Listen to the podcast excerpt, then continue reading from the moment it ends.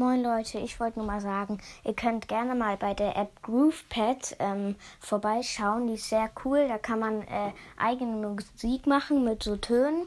Also selber.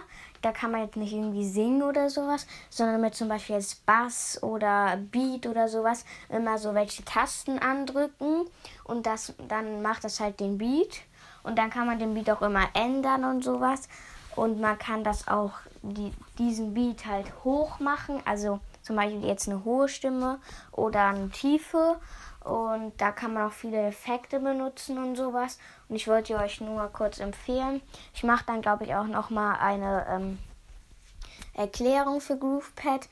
Und ich schreibe euch mal, also ich schreibe euch jetzt in diese Folge, ähm, wie die App jetzt heißt. Ciao.